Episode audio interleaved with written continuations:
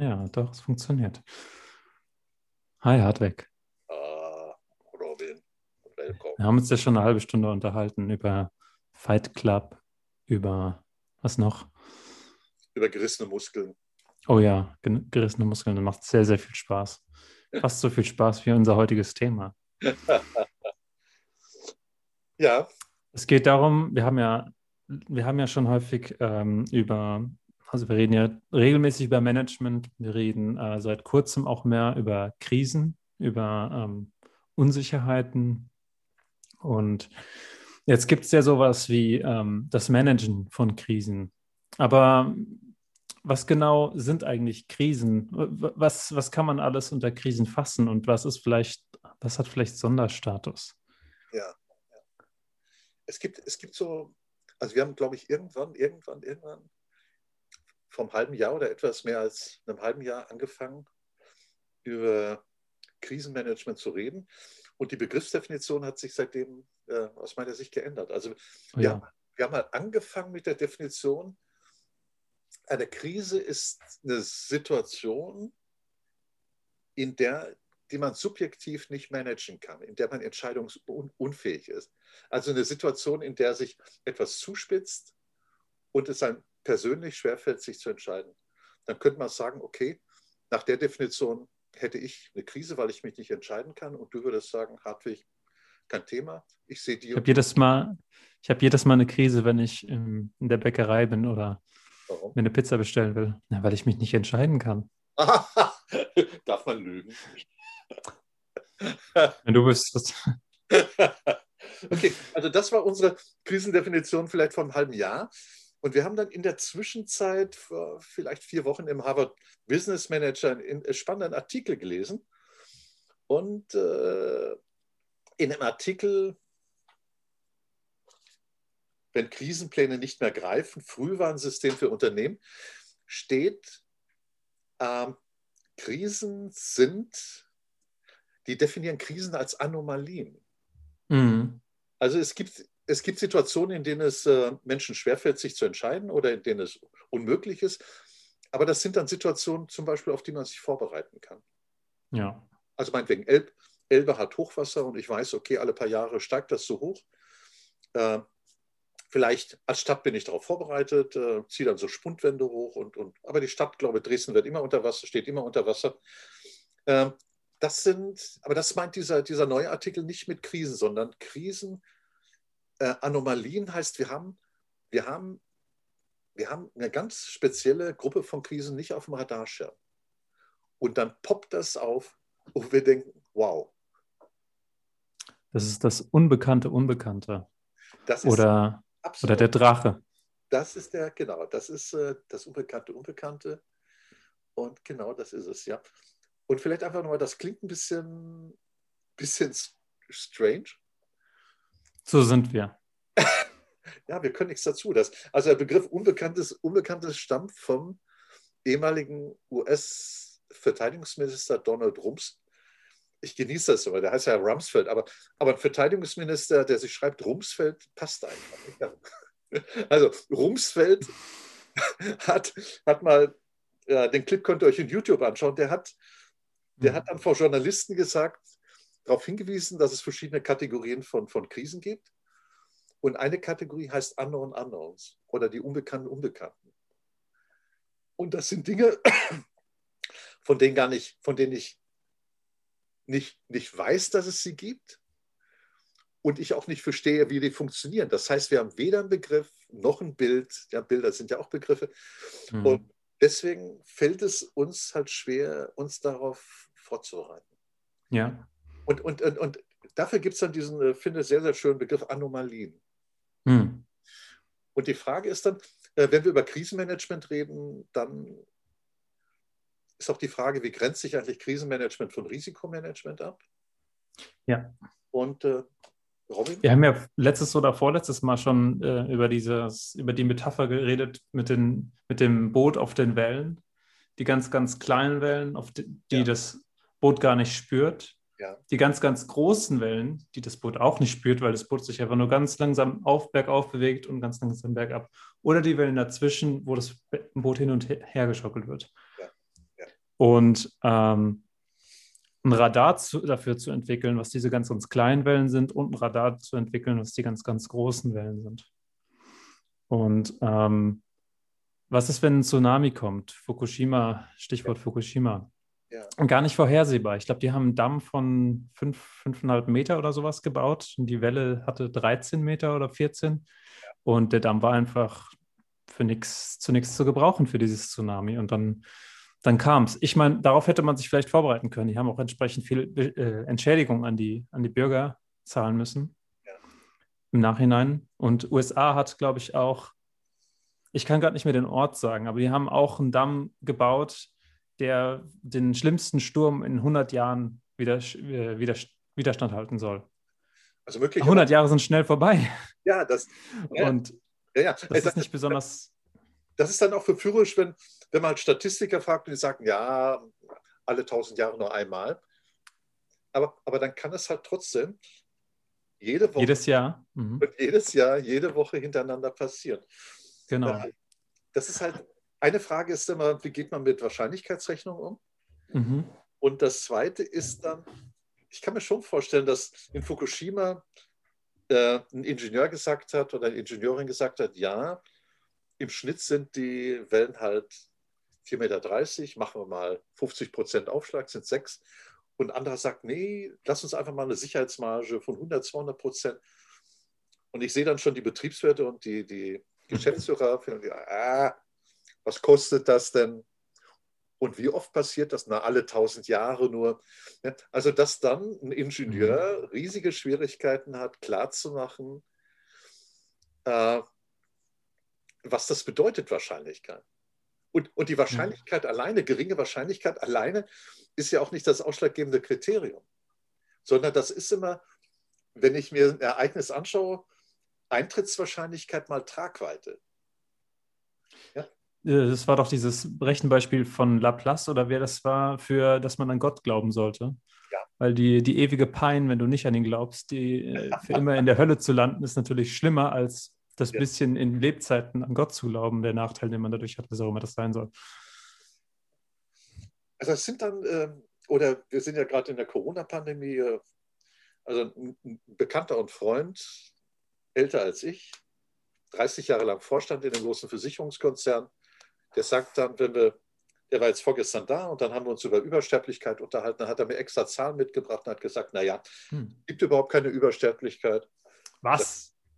Da, da habe ich ihm gesagt, mh, aber immerhin sind 70.000 in Deutschland gestorben und 550.000 in den USA.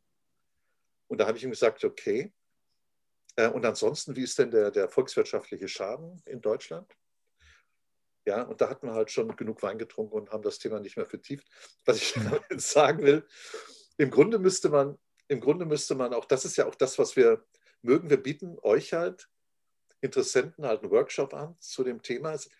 Wenn ihr ein mittelständisches Unternehmen habt, ein kleineres mittelständisches, ein größeres, wie man damit umgeht. Natürlich kann man sagen, Corona-Pandemie passiert nur alle 50 Jahre oder 20 Jahre und wird schon nichts passieren. Und hm oder Tsunami. Bei uns gibt es keine Tsunamis. Aber, aber es gibt halt diese, diese Anomalien, die Auswirkungen haben auf, auf jedes Unternehmen bei uns. Also wenn eine Lieferkette, wenn es äh, in Japan zu einem Erdbeben kommt, sind halt die in den Arsch gekniffen, die halt auf Zulieferketten aus Japan angewiesen sind. Genau. Da kann man sagen, ja, aber äh, ich habe halt eine Spenglerei. Wenn man sagen, okay, woher kommen deine Materialien? Ah, die kommen aus China. Okay. Wie, wie, kann man, wie kann man dann, wie kann man dann solche, wie kann man solche Dinge antizipieren, indem man sagt, okay, einmal im Jahr, alle drei Monate hocke ich mich mal hin, ein paar Kumpels und wir überlegen uns, bei dem, was, was passiert um uns herum, was könnte uns direkt oder indirekt äh, betreffen. Und das ist in diesem Artikel des Harvard Business Manager auch eine coole Geschichte. Bei, bei diesen Unknown Unknowns oder Unbekannt Unbekannt, denkt immer an, an einzelne Ereignisse. Aber es kann auch eine Verkettung von vielen, mhm. vielen Ereignissen sein, die sich dann aufschaukelt. Also wenn man so ja. will, äh, so eine Art Resonanzkatastrophe. Ja, das ist wie wenn die, wenn die langen Wellen gleichzeitig mit den mittleren und den kleinen Wellen alle einen Peak bilden zusammen. Absolut, absolut. Ja, oder wie ein Teilchen im Quantenfeld. Ja, oder bei Soldaten, die über eine Brücke äh, marschieren. Natürlich kann man dann sagen, äh, wenn, wenn ein Soldat über eine Brücke geht, okay, dann kann schon nichts passieren. Wenn zwei gehen und sie gehen im Gleichschritt, kann auch nichts passieren.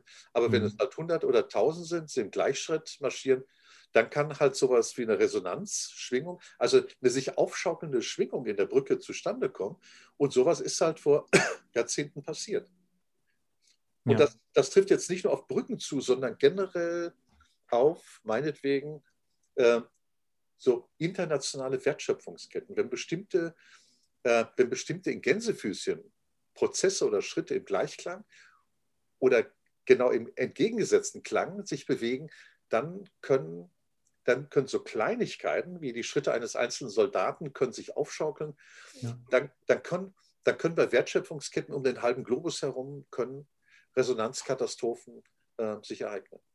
Ja, das gleiche gilt auch für die, für die für den menschlichen Willen, sagen wir mal. Wenn wir jetzt mal den Markt betrachten und gucken, was der, was der Markt eigentlich langfristig will, da gibt es auch ganz viele Verkettungen von, keine Ahnung, moralischen Einstellungen, so wie jetzt die Nachhaltigkeit ein ganz großes Thema ist oder weniger Fleisch essen, ähm, kommt zusammen mit, weiß nicht, der Corona-Pandemie und ähm, den Lieferketten und dann die Tatsache, dass ganz viele Menschen an, weiß ich nicht, irgendwie psychischen Krankheiten erkranken und was zu irgendwas führt, was genau von all diesen drei Dingen abhängig ist. Irgendeinen Effekt gibt es bestimmt, der davon abhängig ist, von all dreien. Und dann gibt es in der vielleicht eine kleine Katastrophe, vielleicht auch nicht, vielleicht ist es auch nicht schlimm, aber ähm, Sachen können sich immer zusammen zusammentun und irgendwie äh, große Auswirkungen haben. Und dafür gibt es ja dann auch das, äh, das Super Forecasting, ja. Ja. das langfristig schaut, weit in die Zukunft und mit, äh, mit den größeren Effekten spielt, die, die einen großen Einfluss haben können. Und sei es nur, dass sie groß werden, indem viele kleine Sachen sich verketten. Ja, ja, ja. Also das ist ein Thema, das uns im Augenblick oder seit einem halben Jahr fasziniert und, und, und wir sind, wir diskutieren und diskutieren und versuchen das auf den Punkt zu bringen, um, um, um das in Form eines Workshops oder Seminars anzubieten. Vielleicht um bei dem Bild der Resonanzkatastrophe zu bleiben. Wenn, wenn wir, wenn ihr einer von oder eine von Tausenden von Soldaten seid oder Soldatinnen und geht über die Brücke, dann habt ihr halt so eure persönliche Sicht. Ihr seht halt, was um euch herum passiert. Aber ihr seht nicht unbedingt, ob es da, ob wirklich alle im Gleichschritt über die Brücke gehen. Jetzt kann man sagen, okay, ich habe ich hab eine Drohne dabei, die hebt vielleicht so 100 Meter ab und von oben liefert die mir ein Bild und, und sagt mir, okay, äh, wir sind dabei, im Gleichschritt zu gehen. Und dieses perspektivische Sehen, das ist eine wichtige Eigenschaft, um ähm, Anomalien eher zu verstehen. Also Perspektivwechsel. Mhm. mhm. Dafür, ja.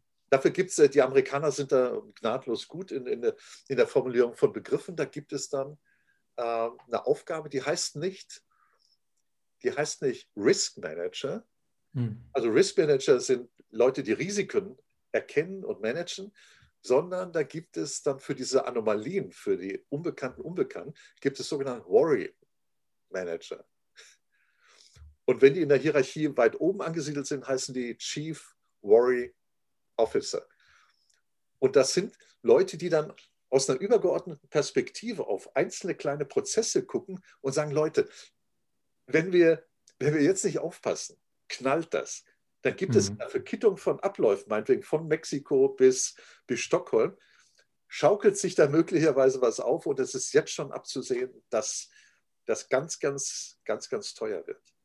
Wie findet man denn solche, solche Sachen überhaupt raus?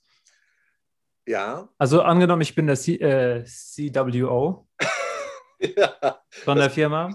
Aber egal. Bitte? Ich sag das, das klingt halt scheiße W, das klingt nicht so. Nee, ich, ich, das, ich finde, das klingt cool, weil das ist was Besonderes. Okay, okay. CWO. okay, aber mach den Satz Egal. Ja. ja. Wenn ich der CWO bin und ich sitze jetzt da in meinem Büro, wurde gerade ernannt als CWO ähm, und muss mir ausdenken, was für Anomalien möglicherweise kommen, die Unbekannten, Unbekannten, ja. die sind ja, die definieren sich ja gerade darüber, dass man sie eben nicht sehen kann und nicht vorhersehen kann. Also was machen wir hier? Brauchen wir hier Werkzeuge? Brauchen wir vielleicht eine bestimmte Persönlichkeit? Zwinker, zwinker. Ähm, ja, du, du stellst die Fragen ja so, weil du die Antworten schon kennst, aber sehr, sehr cool. Vielleicht gibst du gleich einen Ansatz deiner Antwort. Also ich würde auf die Persönlichkeit eingehen. Ich würde von dir gerne über die Tools was hören. Okay. Okay, ich habe gerade so ein bisschen ähm, äh, nicht in die Kamera geschaut, weil ich einen Artikel gesucht habe. Und hm. zwar, jetzt kann man sagen, jetzt kann man sagen, okay, irgendwo können, irgendwo können sich irgendwelche Anomalien abzeichnen. Irgendwo ruckelt ein bisschen da und ein bisschen da. Und der, die Zusammenhänge sind nicht unbedingt erkennbar. Hm. Und äh, wir wissen ja, wir wissen ja, jeder von uns hat eine ganz, ganz spezifische Sicht auf Vorgänge. Und jeder von uns hat einen blinden Fleck oder blinde Flecken. Und mhm. deswegen liegt es halt nahe zu sagen, wenn, wenn ich Anomalien identifizieren will, dann sind halt vier Augen oder zehn Augen oder Paare von Augen sind besser als, als nur, nur ein Paar von Augen. Das heißt, Richtig. man braucht eine größere Anzahl von Leuten. Und die Leute müssen sich sehr, sehr kurzfristig äh, austauschen.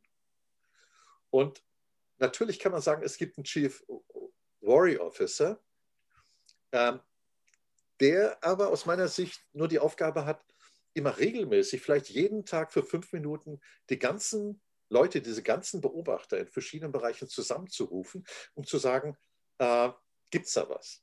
Mhm. Oder wie das bei der Firma äh, Swiss Grid ist, äh, da hat eine bestimmte Gruppe von Leuten, 20, 30 Leuten, die nutzen eine App und die geben halt irgendwelche Dinge ein in diese App, von der sie annehmen, das überrascht mich. Damit habe ich gar nicht gerechnet.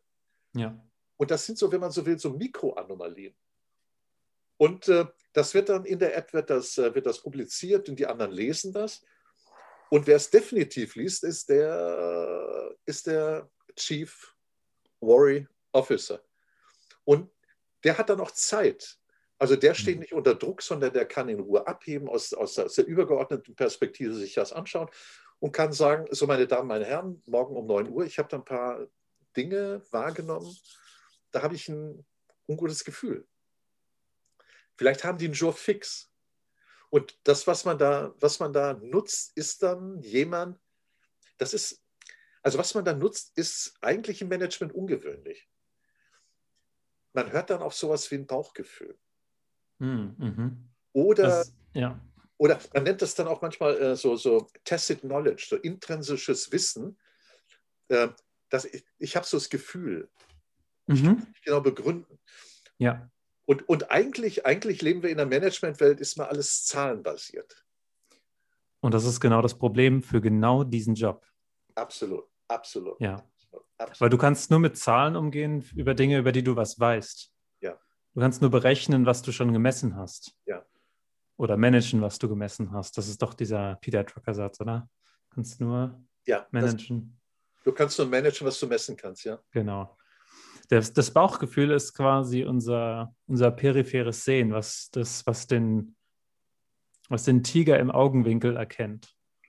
Das hast du dafür schon. Haben wir, dafür haben wir ein eigenes ja, ja. Netzwerk, sagen wir mal. Kannst, kannst, du da, kannst du da vielleicht noch mal ein paar Sätze dazu sagen? Ich glaube, in Folge 20 oder 5 oder so von unseren vielen, vielen Podcasts hast du schon mal was, was erzählt, dass wir, dass wir bestimmte Dinge, die so in der Peripherie sind. Ja, also wir sind ja, wir sind ja Jäger. Menschen sind Jäger. Wir sind äh, an, der, an der Spitze der Nahrungskette. Naja, ich meine, wenn wir jetzt einem Grizzlybär oder einem Tiger begegnen, sehen wir das aber vielleicht ein bisschen anders. Das heißt, wir sind nicht nur Jäger, wir sind auch, und wir haben auch generell, weil unsere Vorfahren bis hin zur ersten Zelle waren ja nicht nur Jäger. Wir waren ja auch die, die gefressen wurden. Deswegen haben wir für beides die, die, die Netzwerke im Gehirn. Ja, ja. Und jetzt kann man das äh, so unterteilen, dass wir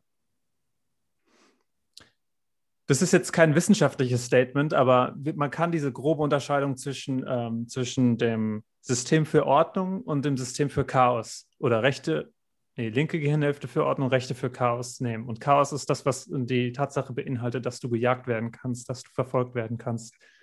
Ja. Ähm, und das ist aber immer ein diffuses Gefühl. Also die ist nicht artikuliert, dieses, ähm, diese, diese Gehirnhälfte, die rechte Gehirnhälfte. Es gibt auch Experimente, da wurde das Gehirn in der Mitte geteilt. Für Epilepsie-Patienten war das. Ja. Und du konntest beide Gehirnhälften Fragen, beiden Fragen stellen und die haben sich unterschieden. Der Punkt ist aber, dass die rechte Gehirnhälfte stumm ist. Die kann, nicht, die kann sich nicht artikulieren, die kann keine, keine Sätze fassen, die kann aber fühlen. Und deswegen ist das Bauchgefühl gerade für solche Sachen so wichtig und dass man auf das hört, weil ähm, ich meine, man kann dann natürlich lernen, das zu übersetzen in die linke Gehirnhälfte, quasi in, in, in, in sein Bauchgefühl reinzuhören, woraus besteht es eigentlich? Was stelle ich mir vor? Was für Bilder kommen in meinen Kopf? So, ähm, und dann kann man das artikulieren. Und ich würde mal sagen, dass die meisten Menschen, insbesondere in, wenn man in Richtung Management gehen, so sehr, so gutes Werkzeug, also ihre linke Gehirnhälfte betrachte ich jetzt mal als Werkzeug, Ja. ähm, ausgebaut haben, dass sie sich quasi eine Realität geschaffen haben, die sie halt selbst geschaffen haben. Das heißt, sie gucken, wenn sie jetzt, angenommen, die nehmen Fernglas und sitzen oben im Boot und wollen die Wellen ganz weit hinten sehen. Die gucken ganz weit rüber, aber was sehen die? Die sehen nicht die Realität, sondern die sehen den Gedankenpalast, den sie vor sich gestellt haben. Ja. Und können auch nur den wahrnehmen. Und der beinhaltet aber keine Anomalien, keine unbekannten Unbekannten. Und deswegen ist unbekannte Unbekannte wahrnehmen wirklich ein Wahrnehmungsprozess, einen, wo man loslässt von den Konzepten, die man schon kennt. Und dafür braucht es tendenziell bestimmte Persönlichkeitseigenschaften. Darauf wollte ich eben hinaus oder darauf habe ich jetzt aufgebaut. Also sagen wir, äh, Peter Drucker, der Großmeister im Bereich Führung, mit 94 oder 98 Jahren gestorben und hat halt Jahrzehnte von Managern und Managerinnen geprägt äh, mit dem Satz, äh, du kannst so managen, was du messen kannst. Und wir stellen jetzt fest, dass im Bereich der Anomalien das nicht ausreicht. Mhm. Diejenigen, die halt ständig mit, von Kennzahlen getrieben sind, äh, sich in einer eigenen Blase bewegen, die nur, nur einen Teil der Wirklichkeit abbildet. Und das Genau. Spannende ist, mit zunehmender Globalisierung nimmt die Anzahl der, scheint die Anzahl der Anomalien zuzunehmen. 2007, 2008 äh, Ja. äh, Finanzmarktkrise, äh, Subprime-Krise. Ja. Und äh, da sind halt viele, viele, viele. Das Bankensystem war am Rande des Abgrundes. Es sind viel mehr Sachen miteinander vernetzt. Ja, das kommt absolut. Das ist, äh, Globalisierung bedeutet, viel mehr Dinge sind global vernetzt. Und ich will jetzt nicht zu viele Abkürzungen reinwerfen. Vielleicht hatten wir das Thema VUCA auch nochmal. Es gibt halt, äh, wir bewegen uns in einer Welt, Wirtschaftswelt oder auch in einer, in einer politischen Welt, die volatil ist. Da Mhm. ändert sich alles ständig. Das ist äh, flüssig. Ja? Und, und äh, viele, Men viele Menschen haben damit Schwierigkeiten. Gerade im Zusammenhang mit der Pandemie äh, gab es immer wieder so die Forderung, ja, wir brauchen eine Strategie. Aber Ja. Welten, die volatil sind und die sehr komplex sind, die erlauben es nicht, dass man langfristige Pläne macht. Sondern Mhm. man muss ein bestimmtes Mindset, eine bestimmte Einstellung haben und muss sagen, okay, ich weiß, jetzt bin wieder ein anderes Bild, aber sorry, ich weiß halt, ich weiß nicht genau, wann, wann die hohe Welle kommt, auf der ich surfen kann. Mhm. Aber ich lebe im Augenblick und wenn die Welle kommt, egal ob die 30 Meter hoch sind, dann, dann, dann versuche ich auf dem Gipfel dieser Welle zu surfen. Was hat Arche, äh, Arche Noah, wollte ich schon sagen, der heißt Ar- Arche mit Vornamen. Was hat Noah nochmal gemacht? Der hat, glaube ich, auch gesurft mit vielen, vielen Ja. Tieren. Ja, der hat gedacht, Bro, ich, ich ziehe ab. Ich surfe Ja. eine Runde. Ihr, ihr ertrinkt. Und er hat auch gesagt, Bro, ähm, irgendwie, Herrgott hat mit mir gesprochen und äh, ja, ich glaube ihm. Und äh, ich sammle Wer ist eigentlich dieser Herrgott? nicht Herrgott, hat er nicht gesagt. Nee, ich habe gesagt, wer ist eigentlich dieser Herrgott? Es Ja. gibt, es gibt ein interessantes Buch, da geht es um die, auch um die zwei Gehirnhälften, wie die geteilt sind. Und da gibt es die, die Hypothese, ähm, die er sehr, sehr eindrucksvoll ähm, beschreibt, ist, dass äh, was ursprünglich als Gott bezeichnet wurde, ist eigentlich nur eine innere Stimme. Die Leute waren früher quasi schizophren. Die innere Stimme, die angefangen hat, mit dir zu reden und dir mitzuteilen, was du zu tun hast, was die rechte Gehirnhälfte war, die nämlich weitläufig denken konnte. Auf die Weise, die ich eben beschrieben habe. Sorry, ich habe dich unterbrochen. Nein, nein, nein, nein, völlig okay. Aber nochmal, worum es uns jetzt geht im Zusammenhang mit Krisenmanagement, die Welt wird immer komplexer, die wird immer volatiler. Das ist, äh, ja, also es eine, wäre eine Illusion zu sagen, hier stehe ich und ich kann von meinem Standpunkt aus, kann ich immer auf die Brücke schauen und ich sehe, wie die im Gleichschritt gehen. Während ja. ich das mache, es ist im Grunde so, als ob ich auf dem Wasserbett stehe. Ich schwanke nach links und rechts und es mhm. ist Illusion zu glauben, ich habe ich hab einen festen Blickwinkel. Also die Welt ist extrem komplex, immer vernetzter. Ja.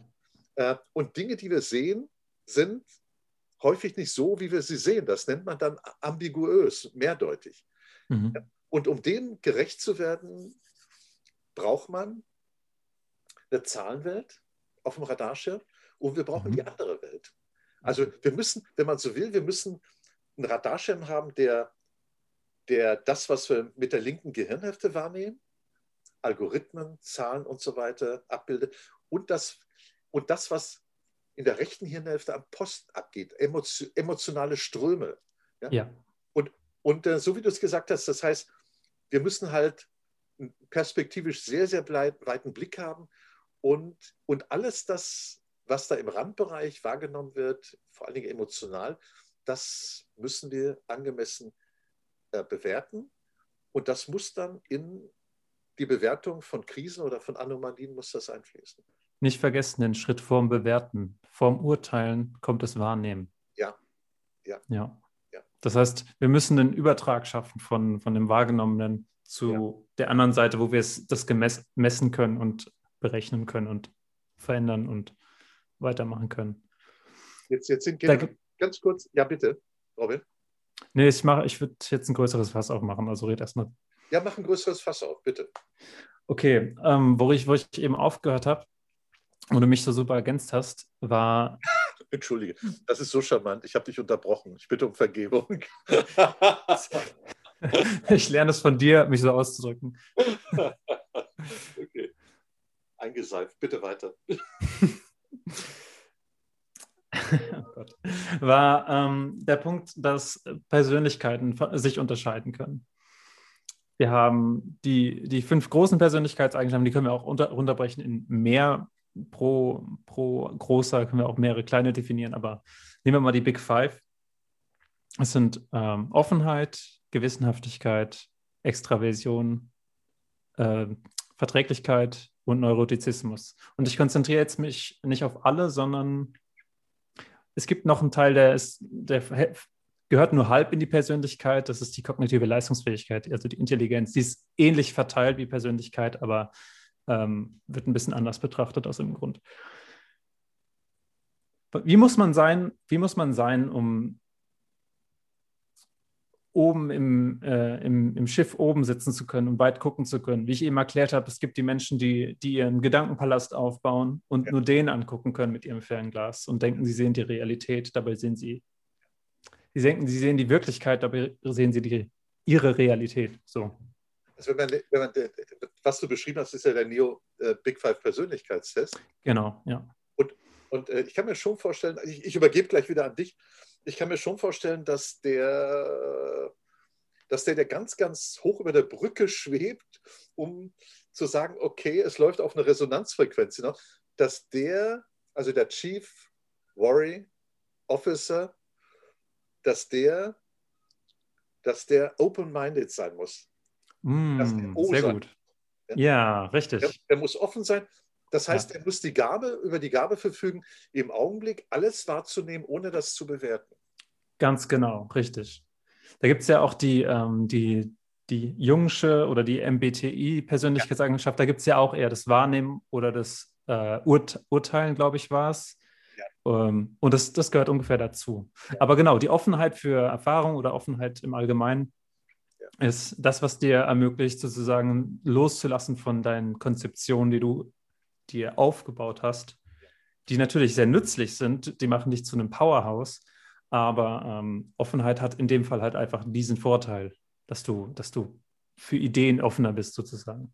Ich meine, worüber wir jetzt sprechen, ist und was, was dann auch ein Thema sein wird in unseren Workshops, dass, wir, dass wir eine Potenzialanalyse anbieten, um zu sehen, wo jeder von euch, wenn ihr an dem Workshop teilnimmt, wo ihr im Augenblick steht. Genau. Und wo ihr stehen solltet. Wenn ihr Nein. Risk Manager oder, oder, oder, oder, oder Chief Warrior Officer ja. wolltet. Also richtig, wir, richtig. Haben, wir, haben, wir haben von Neo, Big Five heißt der Neo-Tester, wir haben das O, haben wir, darüber haben wir gesprochen. Dann gibt es das N, Neurotizismus. Genau, das ist der nächste wichtige Punkt hier. Ja. Ich habe ja eben erklärt, dass der Mensch so ein, äh, auch ein gejagtes Tier ist. Und Neurotizismus ist ein, ist sehr, sehr, sehr deutlich, dass es ein zweischneidiges Schwert ist. Wer nicht neurotisch ist, ist sehr in sich gelassen, kann kompetenter rüberkommen, ist, ähm, traut sich äh, mutig zu, häufiger mutig zu sein, logischerweise, und hat deswegen auch den, die Möglichkeit, mehr ähm, Potenzial auszuschöpfen aus der Welt. Wer aber neurotischer ist, wird nicht so oft gefressen, fällt nicht von der Klippe, baut keinen Scheiß. Okay. Und wer neurotisch ist, erkennt Gefahren schneller, weil Gefahren sich so, so häufig ja eben so subtil äußern, wie ich eben erklärt habe. Und das, die sind, diese Menschen sind wie dafür gemacht. Das heißt, wenn man einen Tick weit, äh, einen Ticken neurotischer ist, ist man da auch prädestiniert für. Das heißt, wir brauchen jemanden, der ist offen und der ist neurotisch. Ein Stück weit. Zu neurotisch hat häufig auch Nachteile, aber das weiß die Person an selbst. Die wollen, wird sich dann auch nicht bewerben für diesen Posten. Wir, wir, wollen, wir wollen ja auch nicht alles auflösen innerhalb unseres Podcasts. Also spannend. Was gibt es genau. so? E, extrovertiert, introvertiert, ist derjenige, der der Chief Worry Officer ist, ist das eher eine extrovertierte Persönlichkeit, also der, der über, den, über die Brücke marschiert, ist der eher extrovertiert, der introvertiert? Ich würde fast sagen, das macht keinen Unterschied. Okay. Keinen großen zumindest. Also ich glaube, dass die Herangehensweise unterschiedlich ist, aber nicht unbedingt die, das Potenzial für Erfolg. Der extra, extravertiert bedeutet ja, dass du ähm, Informationen von außen suchst und in dem Fall ist es ganz klar, du hast ein Team, du hast die Informationen, die du von außen hast und die assimilierst du. Extravertierte Menschen sind besser, Außeninformationen zu assimilieren in sein Mo Weltenmodell. Das Wenn heißt, du introvertiert. Ja, bitte. Ja. Nee, sag ruhig. Ich wollte gerade sagen, also der Chief Warrior Officer wäre dann jemand, also wenn, wenn wir sagen, wie bei SwissGrid, der koordiniert, dass alle zusammenkommen, der hat dann eine ausgleichende Funktion, mhm. der versteht das Ex- und Introvertierte so zu, zusammenzubringen und, und zu vermitteln, sodass nicht sodass die Lösung im Vordergrund steht und nicht die Profilierung einzelner Mitglieder innerhalb, innerhalb, dieses, innerhalb dieses Teams. Also es muss jemand sein, der ausgeprägte, aus meiner Sicht ausgeprägte diplomatische Fähigkeiten hat, der vermitteln kann, der aber auch die verschiedenen Meinungen zusammenführt, damit mhm. man am Ende eines meinetwegen täglichen Fünf-Minuten-Meetings dass er halt sagt, äh, darf ich kurz zusammenfassen, wenn ich es richtig verstanden habe, geht, ja.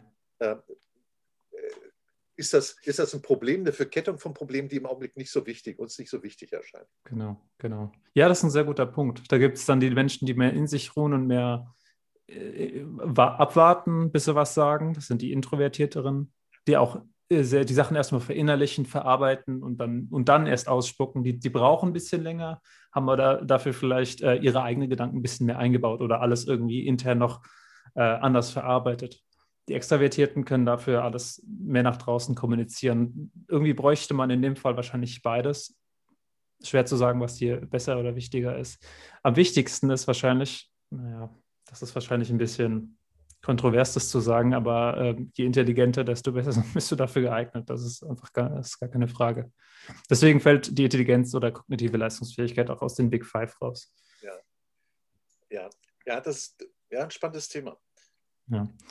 Welche Rolle ähm, spielt? Ja, bitte. Was kommt dann? Extraversion, ähm, Verträglichkeit, auch ein sehr, sehr zweischneidiges Schwert, aber hier würde ich fast sagen, ein bisschen weniger verträglich ist wahrscheinlich besser weil der Kümmerinstinkt, äh, der zwischenmenschliche, sollte da an der Stelle nachgeschaltet werden. Wenn du immer auf die Gefühle anderer achtest, dann bist du vielleicht nicht bereit zu sagen, was, was notwendig ist zu sagen. Ja, also sorry, wenn ich mal Wobei, ja. Kontakt halte, weil ich, weil ich gerade irgendwo habe ich eine Notiz, ähm, die dann bezieht, die, die hilft, äh, den, den Punkt mit ein bisschen zu veranschaulichen. Mhm. Ähm, in dem Artikel steht, im März des Jahres 2000 sorry, gab es in einer Philips Halbleiterfabrik in Albuquerque im US-Bundesstaat New Mexico einen kleinen Brand, ausgelöst durch einen Blitzschlag. Örtliche die örtliche Feuerwehr löschte das Feuer innerhalb von Minuten. Der Werksleiter meldete den Brand pflichtgemäßig den, den Kunden der Fabrik und versicherte ihnen, dass der Schaden minimal sei. Also wenn man so will, ist das einer, der über die Brücke geht und schaut halt auf sich und, und seinen Teil der Verantwortlichkeit. Die hm. Produktion, sagt der Werksleiter, werde in einer Woche wieder normal anlaufen.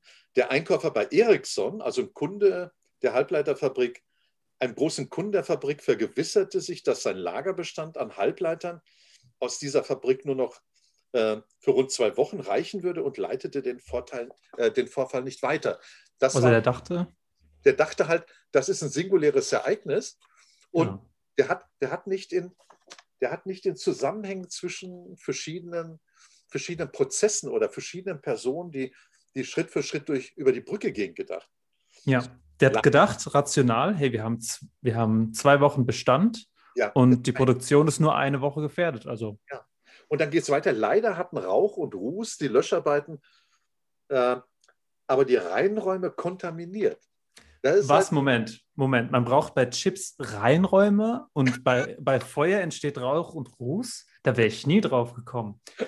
Ja, das ist. Das ist jetzt ein bisschen fies, aber das ist genau, das ist genau der Punkt. Man muss wenn man, wenn man nicht gesagt kriegt, äh, ja, wir haben jetzt äh, durch den Rauch und Ruß, äh, haben unsere Produktionsräume dieses Problem, dann denkt man, ja, vielleicht haben die das schon bedacht. Und das ist immer ein großer, also das ist für mich immer ein großer Punkt. Wenn, wenn mir jemand, wenn ich so einen Hintergedanken habe und denke mir, okay, der sagt mir da, davon aber nichts, dann hat er das schon berücksichtigt in seiner Information, die er mir mitteilt.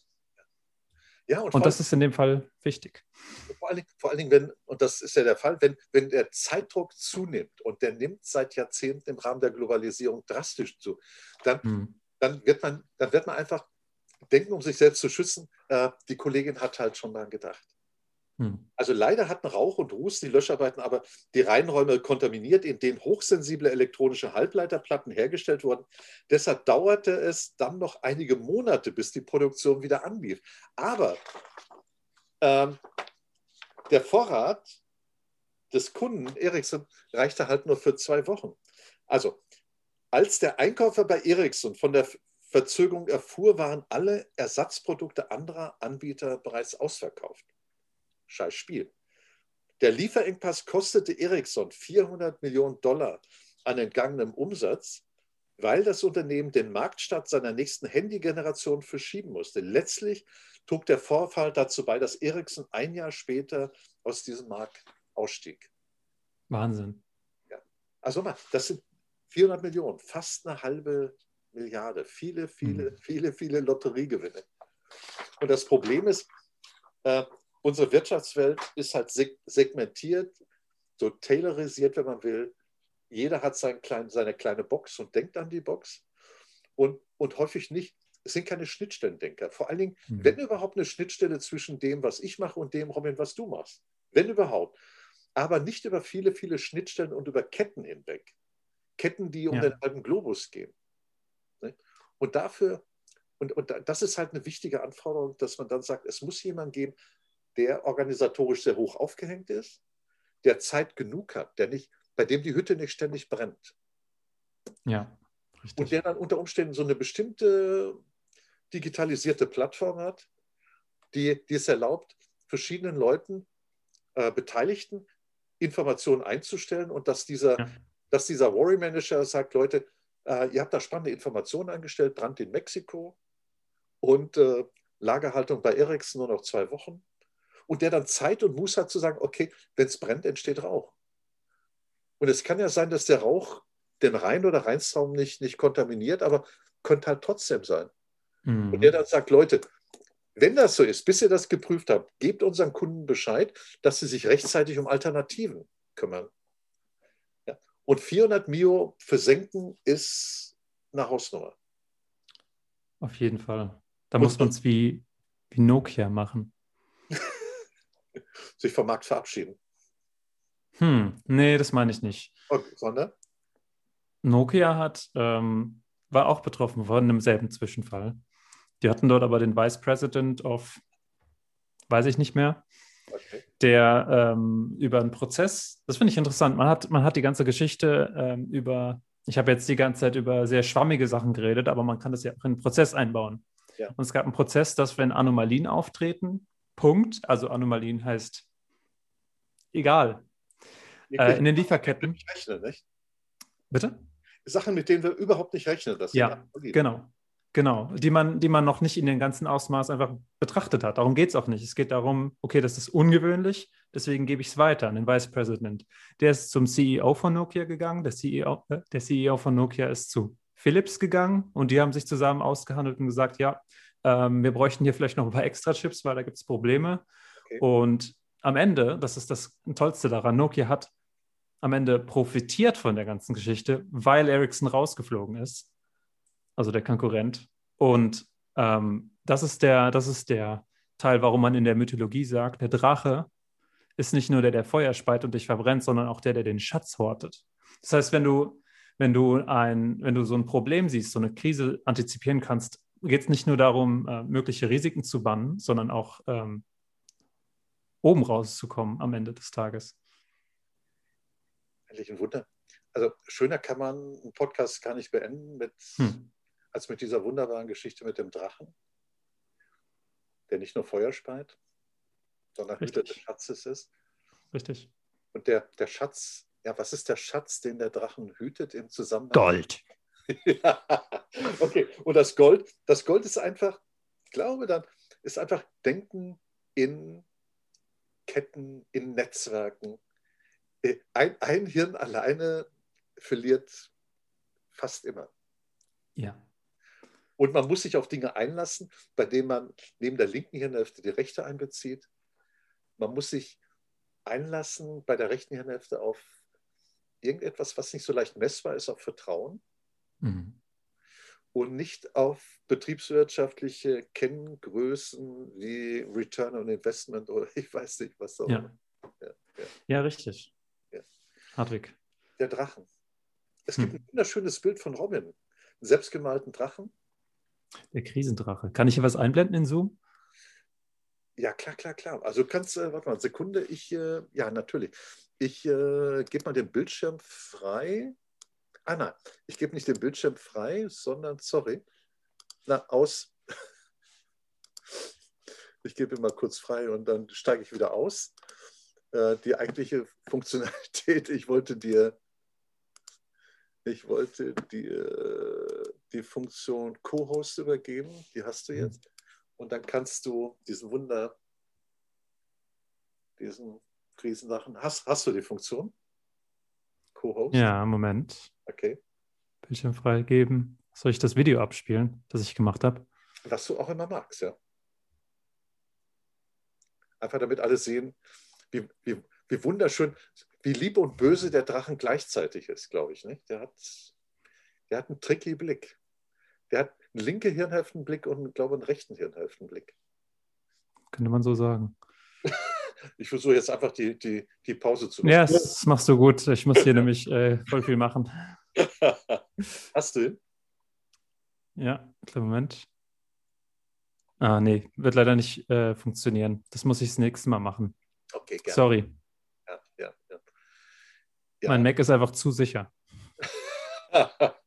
okay. Ja, also, Na gut. liebe Freunde, wenn ihr jetzt schlaflose Nächte habt, äh, ich denke in der nächsten Woche. Wir können ja mit der Geschichte einsteigen nächstes Mal. Das ist eine coole, coole Idee, gerne. Ja, okay, machen wir. Robin, Robin sag irgendwas. Irgendwas. Nein, wenn ich sage, Robin, sag was zum Schluss, dann heißt es wieder, ich bin autoritär. Nee, darf, Richtig. Ich, darf, ich dich, darf ich dich bitten, zum Schluss noch irgendwie so, so ein Outro zu machen? Das ist aber nett von dir. Ja. Nee. Nee, darfst du nicht. Tschüss. Viel Spaß. ähm, nee, ich habe immer Probleme mit diesen Outros, weil ich nicht weiß, was ich, äh, was ich noch sagen soll. Ich habe ähm, hoffentlich äh, klar gesprochen. Ich habe ich hab hoffentlich ähm, meinen Standpunkt, nee, Standpunkt ist falsch. Ich, hab, ich hoffe, ich habe euch geholfen, die Sachen ein bisschen anders zu sehen, auf neue Art und Weise. Ich hoffe, Hartwig hat dabei geholfen, die Sachen anders zu sehen. Ich hoffe, euch hat der Podcast gefallen. Ach so, die Outros habe ich, seit, seit wir Videos machen, äh, weggelassen, häufig. Okay, okay. Und zwar, wenn ihr Fragen habt oder wenn ihr Anregungen habt für Themen ähm, oder wenn ihr generell mit mir in Kontakt treten wollt oder über Seminar reden wollt zum Krisenmanagement, dann könnt ihr mir schreiben unter robin.comon.de und ich würde mich freuen, auch mal eure Themen zu behandeln. Ähm, ich habe auch schon mal Rückfragen bekommen. Ich habe versucht, so schnell und so ausführlich zu antworten, wie ich kann. Und ja, Hartwig, hat mir wieder sehr viel Spaß gemacht. Cooles Thema. Ja. Ich merke, seit, seit wir die Videos machen, finde ich die Podcasts irgendwie noch cooler sogar. Ja, ja. Und ja, mach's gut. Robin, alles Gute, liebe Freunde, alles Gute und euch ein schönes Wochenende. Ciao. Ciao. Ah, nee. Sorry.